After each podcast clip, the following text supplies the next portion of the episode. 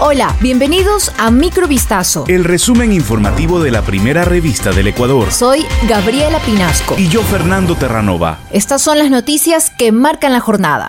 Lucharon en los momentos más críticos de la pandemia, sus nombramientos nunca se concretaron y ahora no tienen empleo. Es la historia de decenas de trabajadores de la salud pertenecientes a distintos hospitales militares del país, quienes piden que los reintegren y lograr la ansiada estabilidad laboral. Son médicos y enfermeras que trabajan con contratos ocasionales. Algunos tenían dos, tres o más años bajo esta figura de contratación, pese a que la ley orgánica del servicio público estipula que tras un año de estar en esta modalidad se inicie con un concurso de méritos que desemboque en cargos definitivos. Los más de 30 sanitarios trabajaron durante la pandemia del coronavirus, una época en la que arriesgaron sus vidas por salvar la de otros. De hecho, para reconocer su esfuerzo, se emitió la ley de apoyo humanitario que concede estabilidad laboral, pero esto no ha sido tomado en cuenta para este grupo de profesionales. El grupo de sanitarios interpuso una acción de protección con medida cautelar ante un tribunal de Guayaquil, la cual fue aceptada y dispone suspender los procesos de despidos hasta que se resuelva la demanda demanda de incumplimiento de sentencia que se desarrolla en la Corte Constitucional.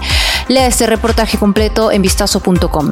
Un video grabado con un teléfono celular y difundido en redes sociales evidenció el maltrato físico que sufrió un menor de edad por parte de su madre mientras ambos caminaban por una calle de Ambato, provincia de Tumuragua. En la grabación que dura 37 segundos se observa a la mujer dando varias patadas al niño que estaba tirado en la calzada.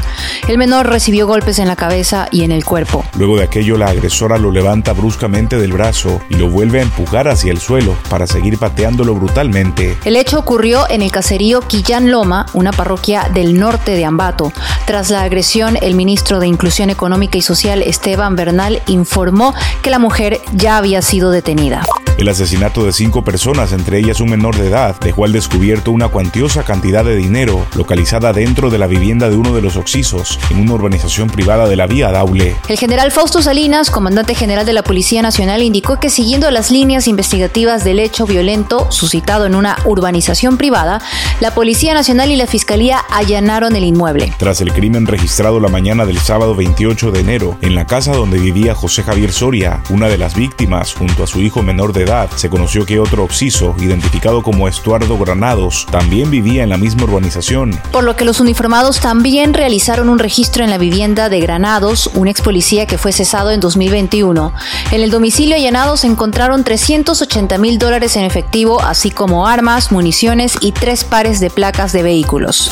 Moradores del sector de Guamaní, al sur de Quito, grabaron el momento en que un hombre atacó brutalmente a un perro de raza pitbull en el patio de una vivienda. En el video se observa al sujeto levantar en el aire al can y lanzarlo con fuerza al suelo. Segundos después, mientras el animal se levanta, visiblemente adolorido, su supuesto dueño lo patea en la cadera. Horas después de la publicación del video, la Unidad de Bienestar Animal de Quito informó que el perro, llamado Sargento, había sido rescatado durante la mañana de este lunes 30 de enero. La acotó que el sujeto que perpetró el ataque podría enfrentar una multa de 4.500 dólares por haber incurrido en esta infracción grave que corresponde a la provocación de daño y sufrimiento intencional a un animal de compañía.